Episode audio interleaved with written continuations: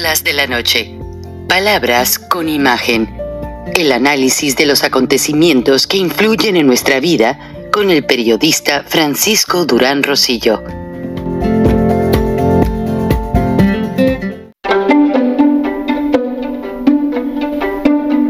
Durán Rosillo eh, te saluda y los saluda a todos ustedes, su amiga María Celeste Raraz, para invitarlos a que se suscriban a mi canal de YouTube María Celeste Raraz, tal como mi nombre, donde les informo todas las semanas eh, sobre entrevistas que tienen un tema que ayuda a mejorarnos como personas y de paso son interesantes.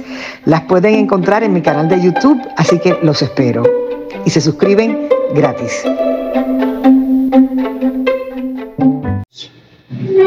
Amigos, desde Zacatecas les quiero decir a todos los que tienen elecciones en Coahuila y en el Estado de México que por favor, de verdad, volteen a ver a los estados que están gobernados por Morena. Vean Zacatecas. No cometan ese error. Zacatecas es un desastre. Y por favor, no permitan que en sus estados llegue esta maligna bola de rufianes. Morena son rufianes y en Zacatecas nos está cargando el payaso. No cometan el error en el Estado de México. De verdad, voten por la coalición, va por México. Se los dice alguien que está padeciendo en Zacatecas el malestar morena. Ánimo, podemos ganar todos y vamos a defender a México. Como ya habíamos quedado. ¿Ok? ¿Hay alguna pregunta? Sí, o sea, ¿cómo no entendí la, la primera hoja? Mira, la primera boleta nosotros ya te la vamos a dar marcada, ¿ok? Y es la que le vamos a entregar a las personas que ya tenemos nosotros sus datos. Esta boleta marcada ustedes la tienen que doblar, la van a guardar en su bolsa, donde puedan guardarla, que nadie se dé cuenta que la traen. Y esta boleta doblada va a ser la que ustedes depositen en la urna, ¿ok? Las boletas en blanco que les entreguen cuando ustedes lleguen a la esas boletas en blanco son las que van a guardar y nos van a entregar a nosotros para poder darles la parte del apoyo. Ahora, es muy importante también que recuerden que pues esto es un delito y que nosotros, a ustedes que son líderes y que siempre han estado con nosotros, podemos protegerlos.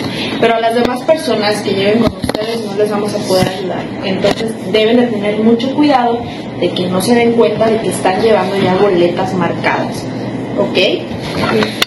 Hola amigos, aunque ya hay un acuerdo parcial entre el líder de la Cámara McCarthy y el presidente Biden sobre el techo de la deuda de los, de los Estados Unidos, esto no quiere decir que la situación esté resuelta. Se hicieron ajustes a los programas del medio cuidado del medio ambiente, eh, se quitaron en muchos estados las estampas de comida, eso va a traer un problema grave, porque lamentablemente eh, no tuvieron el cuidado de dejarlas para gente enferma, para gente que no puede trabajar, para gente que están deshabilitados de alguna capacidad física o mental. Entonces, yo sí reconozco que hay mucho flojo que recibe las estampas de comida sin haber justificado con trabajo que las merece o de alguna manera. Eh, se sostienen los pagos del seguro social, se sostienen los gastos militares, se sostienen muchas cosas, pero de una manera muy, muy ajustada. Ahora sí que Estados Unidos apretó el cinturón a raíz de toda la crisis derivada supuestamente del COVID, que sí fue un gasto tremendo para el gobierno, y muchas cosas como la invasión de Rusia a Afganistán. Los republicanos están criticando mucho la excesiva ayuda militar que repercute en medios económicos, perdón, no Afganistán, a, eh, em, a Ucrania. Y también les iba a hablar de que Afganistán, pese ya que Estados Unidos no tiene nada que ver allí después de más de dos décadas de estar presentes, el talibán regresa y se apodera, pero también eso tiene un significado para Estados Unidos. ¿Por qué? Porque a través de la Organización Mundial de la Salud, Salud Estados Unidos sostiene programas médicos. Y todo esto tiene un complejo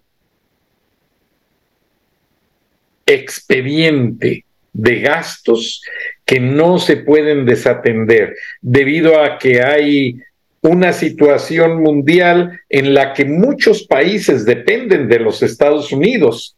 Si esta situación del techo de la deuda no se hubiese arreglado esta semana, hasta México hubiese sido arrastrado económicamente. Y en unos minutos abren las bolsas del mundo y todo esto va a repercutir. Algunas bolsas de valores maquillan su situación y la forzan a que no se vuelva un caos para reanimar a los inversionistas, mantenerlos ahí atados, amarrados a que sigan invirtiendo en bolsas de valores, Afores, Foro 1K, como le quiera llamar, tanto en México como en Estados Unidos.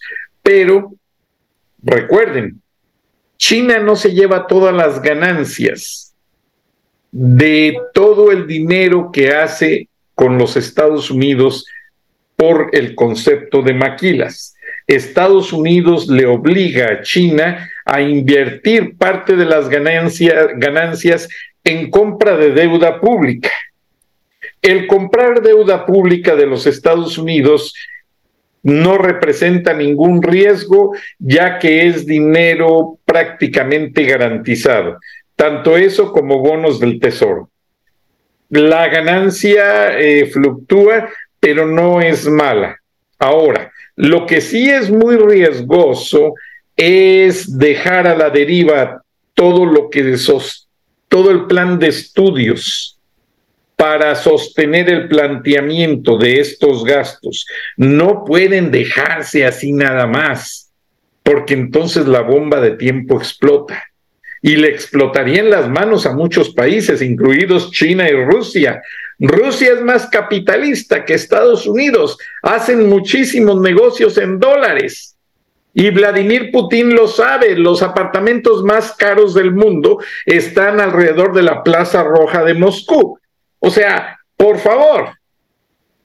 Y el mundo tendría una repercusión muy, muy estrepitosa, económicamente hablando.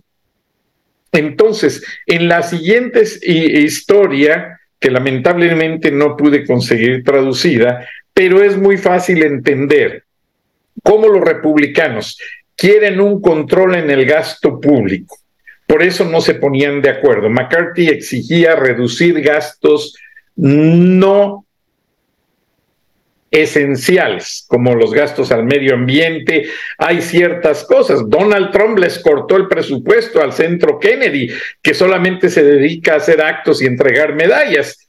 Bueno, cada presidente tiene su manera de ver las cosas. Los republicanos no quieren resolver los problemas generando o incrementando más impuestos. Los demócratas quieren generar más impuestos y dar a los ricos y dar más dinero a los pobres. El republicano limita mucho los planes sociales y pide a la gente trabajar más, generar más pago de impuestos, no en cuanto al al porcentaje que se paga, sino que toda la gente cumplamos con nuestros impuestos, tanto en el momento en que compras un producto como en el momento en que trabajas, pero sin subir las cuotas de cada impuesto esencial. O sea, e, es una álgebra que luce complicada, pero que a la vez es muy simple.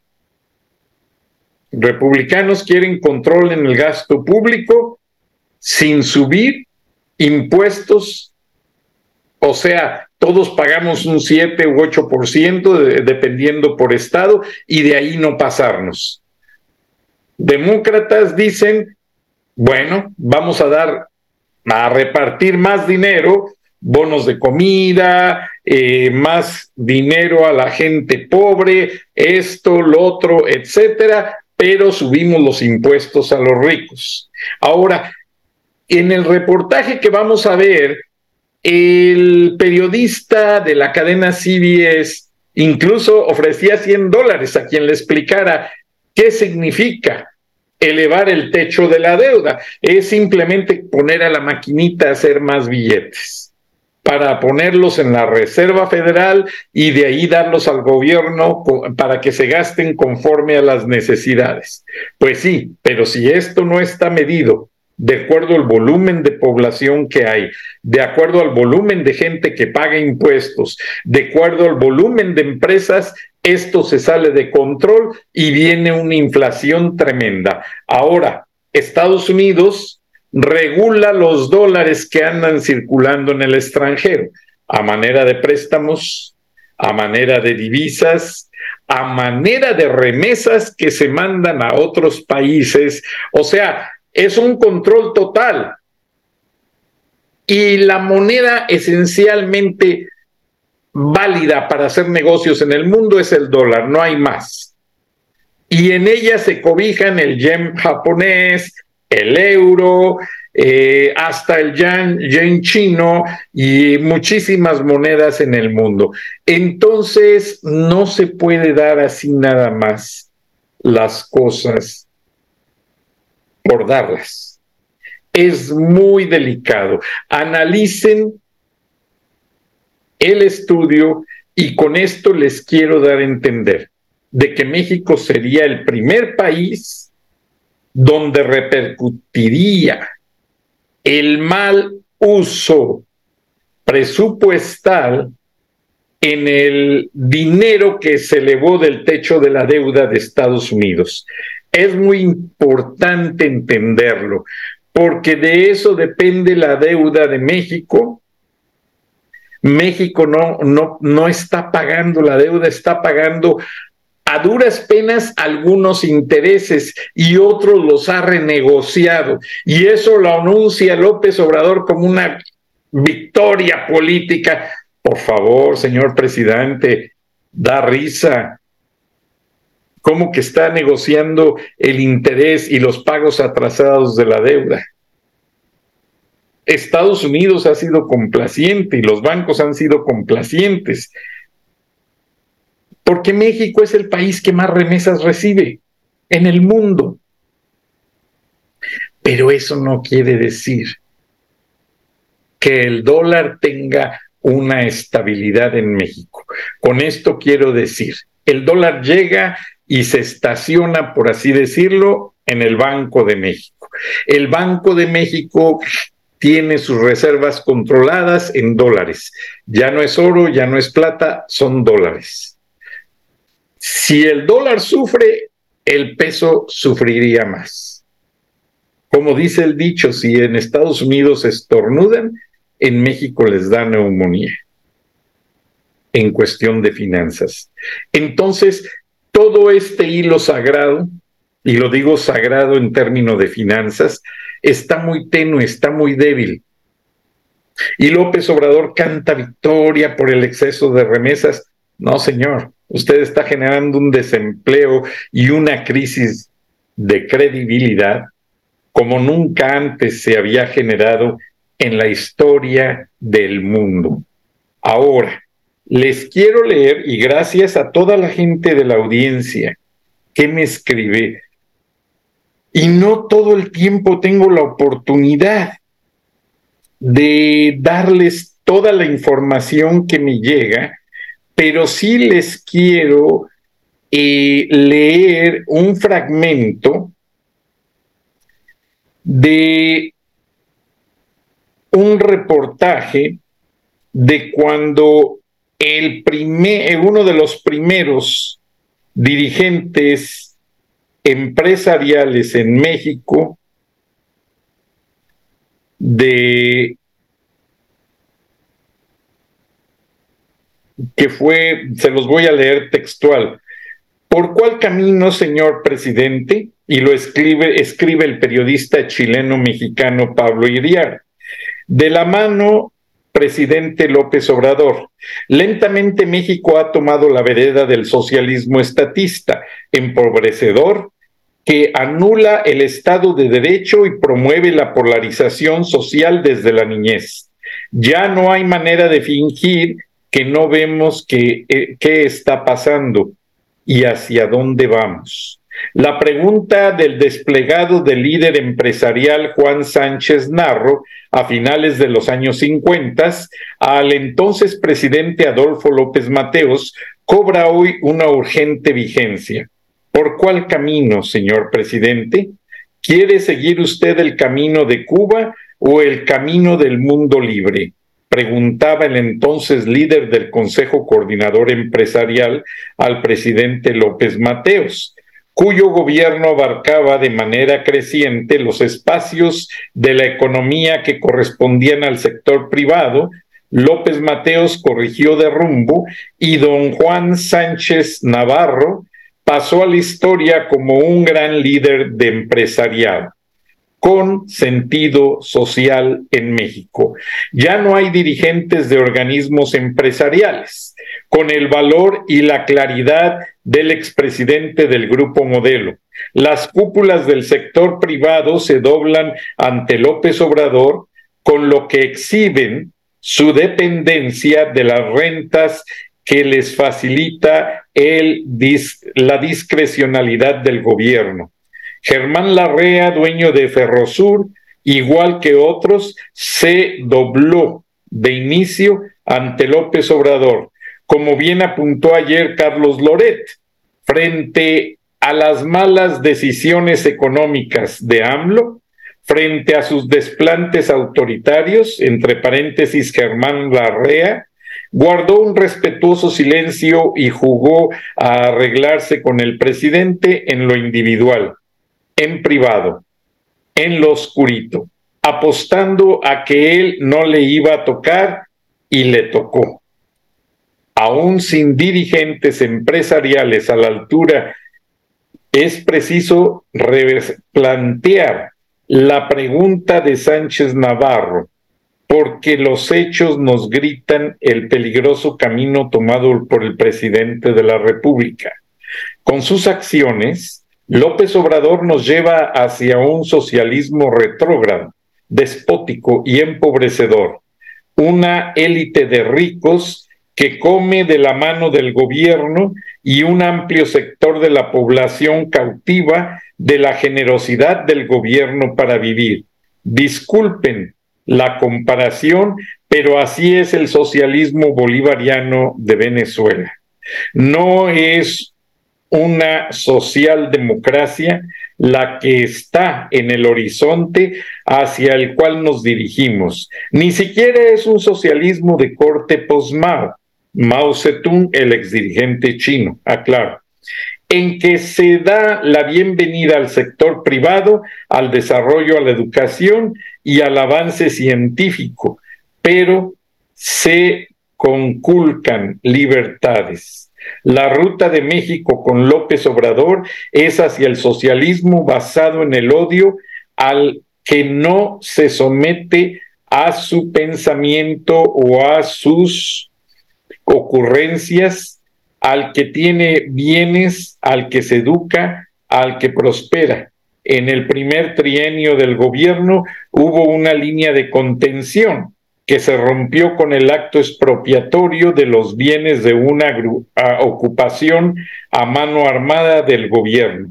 Desde la presidencia de la República se alimenta de manera explícita el acoso a los ministros de la Suprema Corte para doblegarlos y destruir ese poder equilibrador. El secretario de gobierno de un estado de la federación paseó el ataúd de la presidenta de la Corte frente al edificio de la Suprema Corte de Justicia de la Nación con el rostro de Norma Piña. Adentro, mientras su jefe, el gobernador, esparcía odio contra ministros desde un templete. Y el presidente festejó esa manifestación y a su organizador. De suma importancia fue lo expresado el lunes por el ministro Alberto Pérez Dayán. Estamos convencidos de lo que hacemos desde eh, nadie nos va a doblar, nada nos va a doblar, así están las presiones para quebrar al máximo tribunal constitucional de la República. En el mundo de las finanzas y los negocios del exterior, ya vieron que la deriva mexicana, donde se están cumpliendo los peores tumores de sus críticos de AMLO, luego de la expropiación, señaló el diario más influyente en el sector, The Wall Street Journal, en un editorial institucional. El rotativo neoyorquino advierte lo que las cúpulas empresariales de México callan, los riesgos para la democracia mexicana están más allá de los derechos de los inversionistas. La libertad de expresión está siendo anulada a través de la presión a los dueños de medios para que despidan a periodistas que ejercen la crítica. El presidente pide que los callen. Lo reveló él en una conferencia mañanera todos son corruptos, al menos la jornada, dice AMLO, e interviene en la vida interna de los medios de comunicación. Los quiere someter a través del boicot publicitario, la extorsión pública a sus propietarios y a la presión sobre los anunciantes. La ciudadanía se queda sin acceso a la información pública como, lo manda el artículo sexto de la Constitución, por el nuevo decretazo que busca eludir el mandato de la Corte. A los militares se les asignan funciones que corresponden a los civiles y a la empresa privada con la obvia, evidente y exitosa intención de ponerlos en los negocios para corromper de manera selectiva a nuestros mm, altos mandos militares. La educación que se va a imponer desde el primer grado básico tiene una marcada orientación ideológica en la que de manera explícita se inculca a los niños que los derechos individuales están supeditados al asambleísmo colectivista. ¿Dónde están, pues, los herederos de don Juan Sánchez Navarro, son los únicos que pueden parar antes de las elecciones del 2024 la carrera hacia el socialismo que nulifica libertades, aplasta el Estado de Derecho e impone el pensamiento único. Ninguno de ellos le, ve le va a preguntar a López Obrador ¿Por cuál camino, señor presidente? Escribe Pablo Iriart. Una columna muy asertiva, pero lamentablemente nos llega muy tarde. Porque aunque sea la transcripción de algo que pasó con otro presidente, aquí ya han dejado pasar más de medio sexenio para dejar que este tipo haga lo que quiera y perdonen la expresión, se defeque sobre el Estado de Derecho mexicano.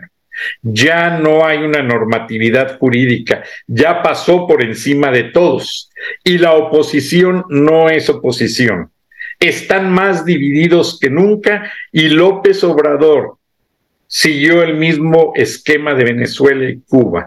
Dividió a la oposición con corrupción y poder hizo sus corcholatas para manejarlas a su manera y distraer, cuando que el único que va a manejar el país mientras le quede vida es el mismo López Obrador. Se acabó la democracia, se acabó la oposición, paren ya ese juego. Y creo que si no se paró a tiempo con la revocación de mandato, ya es muy tarde para que se haga algo. Ahora, se los digo, el único líder que ha hecho lo correcto conforme al Estado de Derecho mexicano y la única institución reconocida como libre y democrática sin afán de lucro es Frena.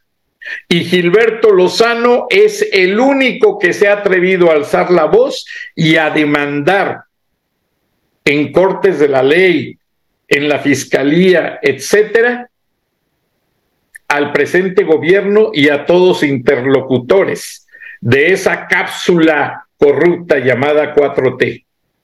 ¿Qué ha pasado? Nadie lo ha apoyado. Después de un grupo de damas y un grupo de caballeros que lo sigue, que son bastantes, pero no son lo suficiente para salvar a México. ¿Qué se necesita para salvar a México? Unidad, seriedad y que nadie se venda. Todos los diputaditos, todos los senadorcitos de Primor, Morena, Priam, PRD, todos ellos probaron las mieles de la corrupción. Así es que no vengan a dar tanto en el grado masculino como en el grado femenino, no nos vengan a dar lecciones de democracia, señores, si ustedes fueron los primeros en violarlas y en defecarlas y en acabar este sistema de derecho mexicano. Buenas noches, buenos días, nos vemos y nos escuchamos mañana. Hasta entonces. We've been hearing about it for weeks now, for months now. The impasse over raising the nation's debt ceiling. But what's really at stake here? Deal or no deal? Why has it become such an old, familiar tune? David Pogue is our man with the answers. We're now one day closer to the deadline. We can get a deal tonight, we get a deal tomorrow. The default is not an option. Last night, the Republicans and Democrats reached a tentative agreement. I just got off the phone with the president. To raise the debt ceiling. We have come to an agreement in principle. We still have a lot of work to do, but I believe this is an agreement in principle that's worthy of the American people. For a topic that's been front page news for weeks, the debt ceiling sure seems to mystify a lot of people. Do you know what the debt ceiling is? No. No clue. Not at all. If someone were to offer you $100, would you be able to explain the debt ceiling? Oh, per se, no, I would not be able to. Well, good, because I don't have $100. the debt limit crisis is complicated and wonky, and I don't want your brain to glaze over. So allow me to introduce it this way. Congress and the President agree on what to spend, our taxes rarely cover it, but that's not quite the end. The Treasury can borrow from investors, that's okay. They know they'll get their money back, cause we're the USA. But almost every year these days we spend more than we got. But when we ask to borrow more, we learn that we cannot. The Treasury says, sorry, there's no money on the shelf. You folks have hit the limit, one that you all set yourself. They can vote to raise the ceiling, wouldn't that be nice? But here's where things get awkward, cause the votes come with a price. One party seeks concessions, saying, This is where it stands. I'll risk a global meltdown if you don't meet my demands. One side is saying, give me what I want, and if you don't, I won't allow Treasury to issue more IOUs, and it's going to explode the global economy. Laura Veldkamp is a professor of economics and finance at Columbia Business School. This is a disaster. It's an entirely avoidable disaster. This was a ridiculous way to try to save money. In the olden days, Congress had to ask the Treasury to borrow money every single time it passed a spending bill. But when World War I required a whole flurry of spending bills, Congress passed the Second Liberty Bond Act, which lets the government borrow money whenever it wants, up to a certain limit. And until this weekend's negotiations, that debt ceiling was $31.4 trillion. Now, if you miss a payment on one of your loans, you're in trouble. But if the United States misses a payment, the entire world is in trouble. These IOUs function sort of like the money of the global economy. Everybody treats it as safe. Safe means you're going to pay it back. And so as soon as that comes into question, people are going to want some extra interest to compensate them for the fact that, well, I'll probably get paid back, but maybe not. And higher interest rates could lead to all kinds of chaos. That's going to make doing business much more expensive. This could show up as a decrease in the value of the dollar. If you like fruit in the wintertime, it will be more expensive. All kinds of electronics, most of the apparel we wear is not made in this country. All of those things will instantly be more expensive. We cannot default. It would be beyond stupid. We could create a recession here, we could create a recession around the world. Maya McGuinness is the president of the Committee for a Responsible Federal Budget, a think tank whose directors once ran agencies like the Federal Reserve System, the Treasury Department, and the Congressional Budget Office. What do other countries do when this happens? The debt ceiling is not something that other countries use around the world. This is not common practice because it doesn't make sense. For instance, more of them have spending caps than we do. So you guys are nonpartisan. We are as nonpartisan as it gets, and I'm a political independent. Okay, so as the debt limit has become a more and more toxic political football, is one party worse about it than the other? To generalize, of course, Republicans are more allergic to tax increases, Democrats are more allergic to spending cuts. But the truth is, neither of them really want to do anything that's hard. In this country's history, Congress has raised the debt ceiling over a hundred times under both Republican presidents and Democratic ones. But only Republicans have ever threatened to let the country default as a form of leverage. This, in my mind, has been the most dangerous debt ceiling standoff we've had. They are willing to really hold it hostage in a way that is more dangerous than I think we've ever seen before. In the latest negotiations, the Republicans sought a package of savings in exchange for their vote to raise the debt ceiling, like tighter restrictions to qualify for Medicaid or food stamps, and less money to the IRS for enforcement. Remember, these negotiations aren't about what to spend money on in the future. As Laura Veldkamp points out, they're about paying for bills that Congress has already passed. And you've already decided what taxes will be, what spending will be, and we simply need to pay the bills that are coming due. This is not the time to have that discussion. When you've already decided what taxes will be, what spending will be, and we simply need to pay the bills that are coming due, that's not the time to renegotiate. Washington teams with ideas to avoid these periodic debt showdowns. Maybe the debt ceiling rises automatically every time Congress passes a funding bill. Maybe we appoint an expert commission to fix the problem once and for all. Or maybe we eliminate the debt ceiling completely. As it turns out, we dodged the bullet, razor's edge, they got a deal. But is there a takeaway here? Even having done it, it was incredibly costly because you called into question whether the US government would actually pay back the debt. And the very thought that they wouldn't will make it more expensive for us to borrow in the future because we're going to have to compensate people for the risk that this whole drama will play out again in a few years. Maya McGuinness of the Committee for a Responsible Federal Budget says that we need a new playbook but it won't be easy. The solutions are really hard. Fixing the budget deficit and debt mean we have to raise taxes and cut spending. Nobody likes that. Some of the things that you say, Maya, are probably unpopular. Yeah, yes, yes, indeed. Do you get dirty looks at events and conferences? I do. Nobody likes to be reminded that somebody has to pay the bills, but somebody has to pay the bills, and we should really be paying our own bills instead of pushing them onto our children.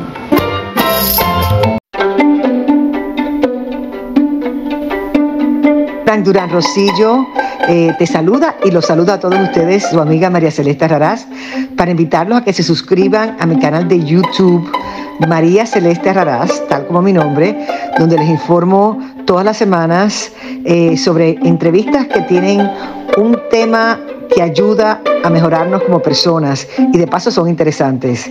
Las pueden encontrar en mi canal de YouTube, así que los espero. Y se suscriben gratis.